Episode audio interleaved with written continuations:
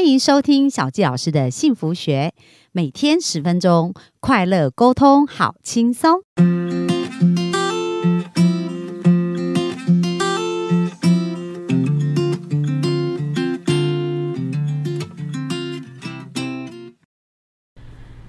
欢迎收听小纪老师的幸福学。那今天呢，我们很开心邀请我们的好朋友 Ocean 来到我们的节目，来跟我们的幸福听众分享到底怎么透过自我的呃一个觉察，然后让我们的财务变得越来越快，然后变得越来越多。那今天呢，我们就要进入这个主题，就讲到接纳跟觉察的一个财务练习哦。好，那我自己也本身也迫不及待，因为我也很想学习。好，那我们就把时间交给我们的国祥喽。呃，Hello，Hello，大家好，我是我是欧炫，对，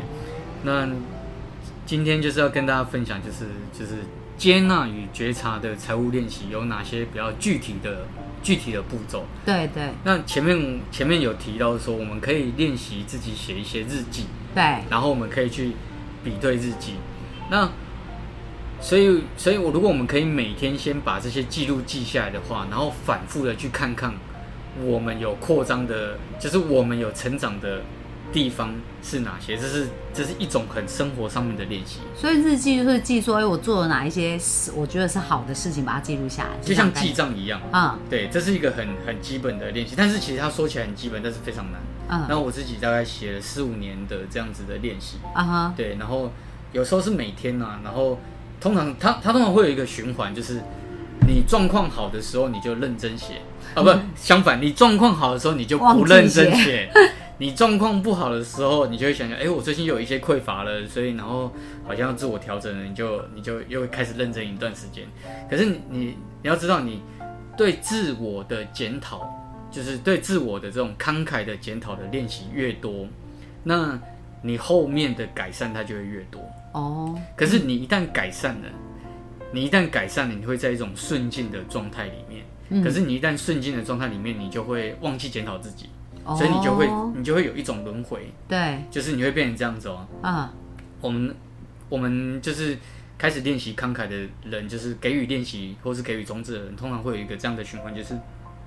我这我一段时间好，一段时间不好，一段时间好，一段时间不好。那只是说我们让好的时间变长，不好的时间变短，这也是一个进步。那我们如对我们如何让好的时间好，然后再来就是更好，哦，嗯再就是更哦好不要不好这样。对对对对对，就是就是每一次都是一种每一次都是一种前进的挑战。对那这种前进的挑战，除了我们刚刚写写这种对这种就是感恩财务日记啊感恩日记啊，对或者是觉察日记啊，对，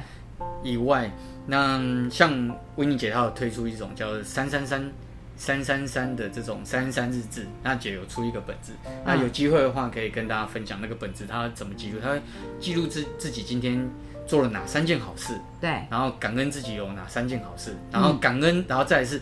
检讨自己有哪三件事情可以再变更得好，更好。对，然哦后，三三三，三三三三日记。那这个日记在我们的协会里面是很普遍在流行，就是嗯我们、我们协会的的志工们啊，大家都会这样子写，然后并且在一个群组都会有分享跟探讨，哦，这样子，这是一个让当然就是我们有哦我们是人啊会偷懒，对，但是如果有一个有一个 group，我们自己互相勉励，或是看别人检讨的东西，他也可以提醒到你，或提醒到自己，或提醒到身边的人都很好。对，因为我是觉得一种这很棒哎，所以刚刚讲说三件好事，对然后三件感恩感恩的的事事，然后三件可以更好的检事讨的事情。哦，检讨自己的事，对，很棒，嗯，因为因为检讨其实就是一种比较比较就是落实面的觉察，对，这三件事情都很重要，但最重要的其实是觉察，其次是感恩，嗯再来就是好事。啊、所以从最后面其实才更重要，这样。对，其实这其实其实这这个这个它的它的比重是这样，那为什么它会这么重要啊？因为觉察是一觉察是一种更深的、更深内在自己的认识。对这么说好了，就是会玩股票的人重要，不是就是有股票的技术重要，还是认识自己更重要？我们听了欧璇老师的课，当然是要认识自己更 重要。以前我们会觉得股票的技技术术重重要，要，对。所以其实，在我们生活当中，其实其实觉察自己有哪些改进的事情，就是认识自己的不完不完整的地方在哪边，你对就可以你就可以把你感恩的事情，或者是你做好事的事情，会更有智慧的延伸。也就是说，也就是说，举个例子好了，就是我们过去在学习理财，然后可能老师说你你要你你不可以像赌徒一样，可是你知道吗？我们刚学的时候见猎心喜，就是看到低点的超就很低，想然后把钱给他梭哈，就是赌徒。对，可是你知道吗？我们赌徒的这个过程中，我们完全不觉得自己是赌徒，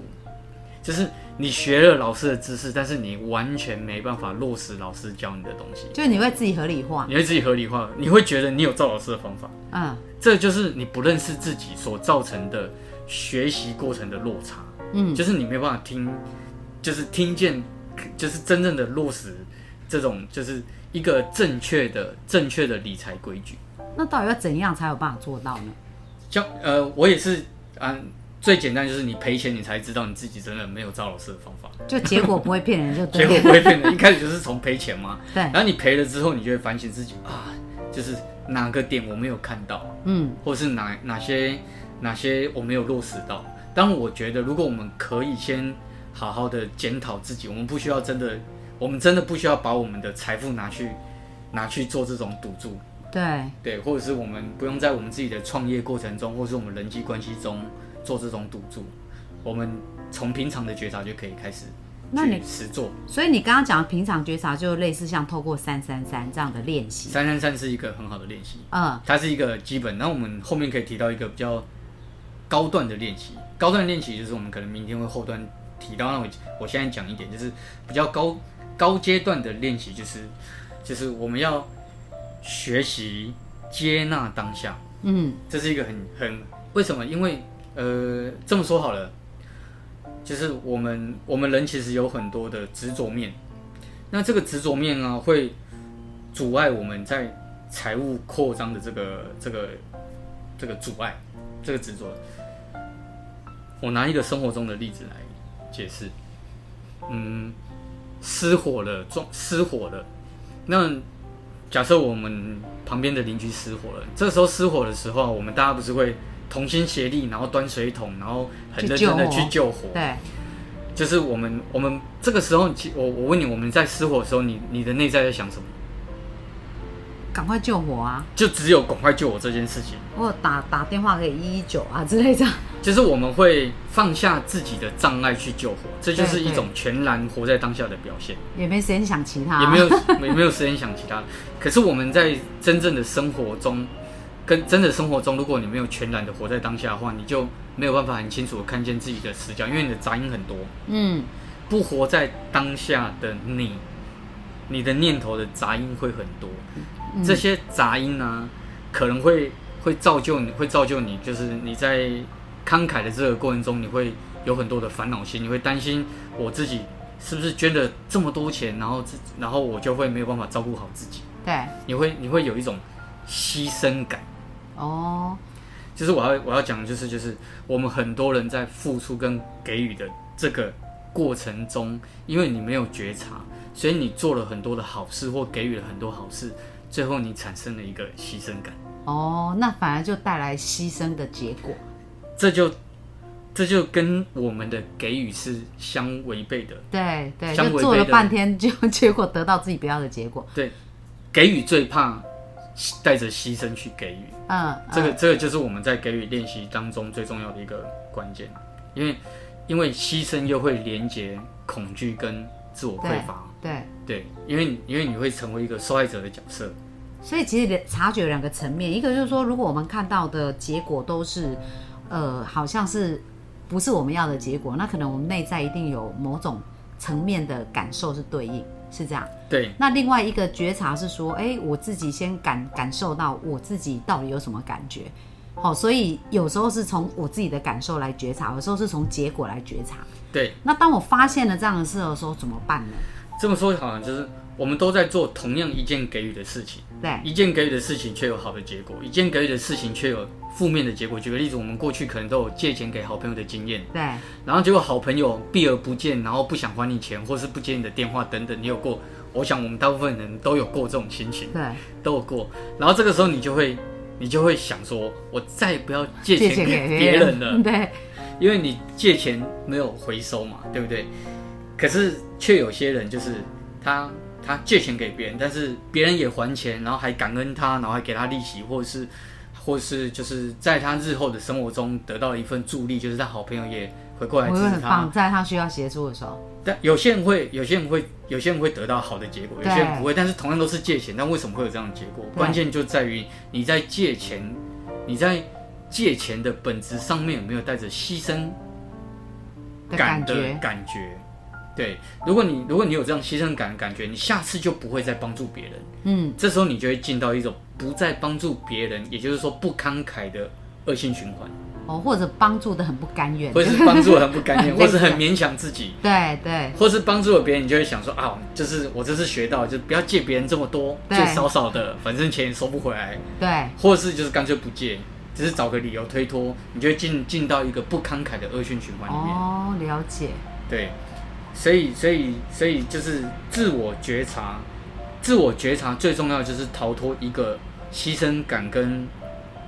跟这个受害者的这个这个环境里面，对对，逃离这个受害者的环境。你不是你不是借钱的受害者，嗯，对，而而且而且受害者状态啊，会让你产生很多很多这种就是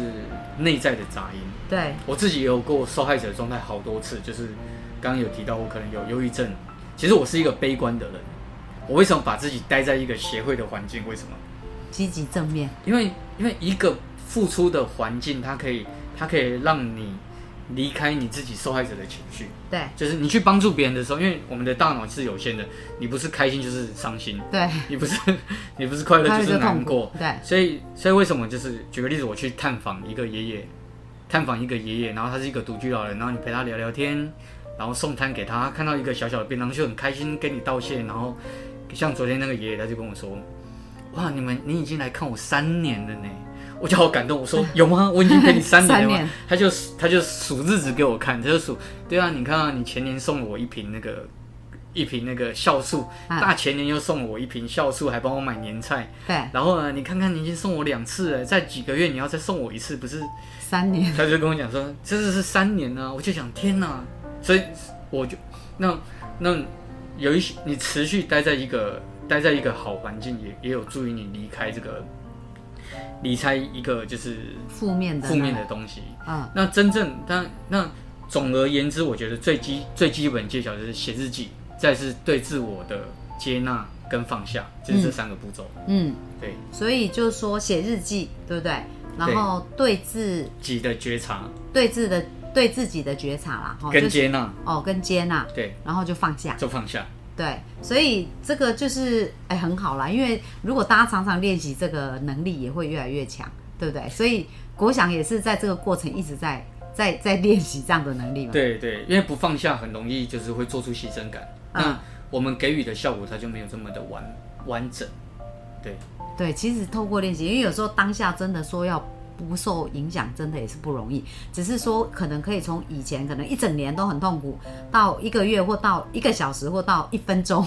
那个念头就可以转，这就是一个成长跟学习。对，这就是一个放下的你这么说好了，你放下的速度就是你幸福的速度，嗯，对，就是我们离财富往往最远的距离就是你的心智噪音，它会一直干扰你前进，对因为因为那些心智噪音它就会不停的恐吓你。对告诉你，你看你不行啊，你做不到啊，然后你不要借别人钱啊，然后你不要去投资，你不要学理财啊，对你不要去创业啊，就这些声音很多多。负面对对，如果你已经有这样的声音，别人一讲，那当然你就退缩了，你就不想学习理财，你也不想不想学习主动收入跟被动收入的差别，你也不想要学习去帮助你身边的人更好。对那可是你，可是你要知道，就是如果你不帮助你身边的人更好，你身边的人不会在你跌倒的时候也帮助你更好。对就像我刚刚前面有上一集可能有提到一个例子，就是我跌倒了，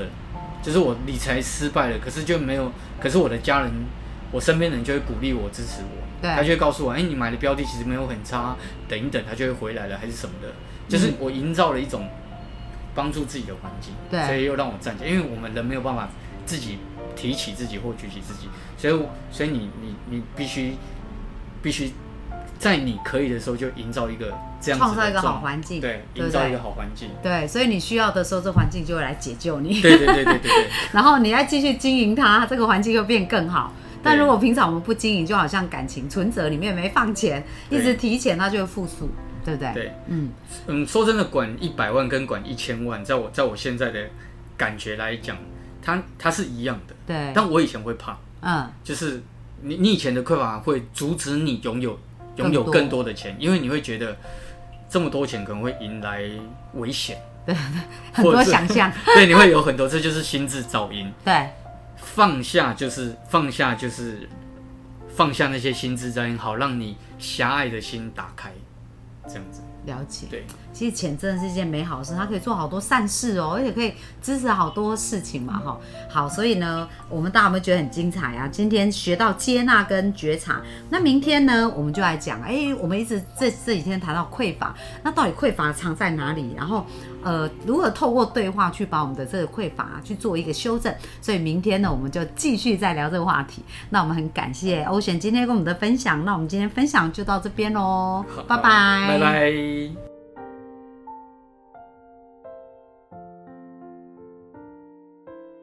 追求很辛苦，吸引很简单。小纪老师从二十四岁就想结婚，却到三十九岁才遇见真命天子。以前无法理解为什么这么努力却得不到想要的幸福。透过吸引理想伴侣三步骤，三个月就吸引到我的另一半，而且十年来幸福成为我们的持续进行式。想在二零二一年脱单吗？想要快速吸引理想的另一半吗？小纪老师和陆队长联手合作，将在九月十二星期日下午加开一场三小时的吸引理想伴侣线上工作坊，另外还有课后三十天的操练，让您不仅拔除限制性信念，更可以定做一个理想他。小纪老师已经帮助许多人在一百天内吸引到理想伴侣。如果您迫不及待要奔向幸福，赶快点击节目下方链接报名，牵起您美好的姻缘线。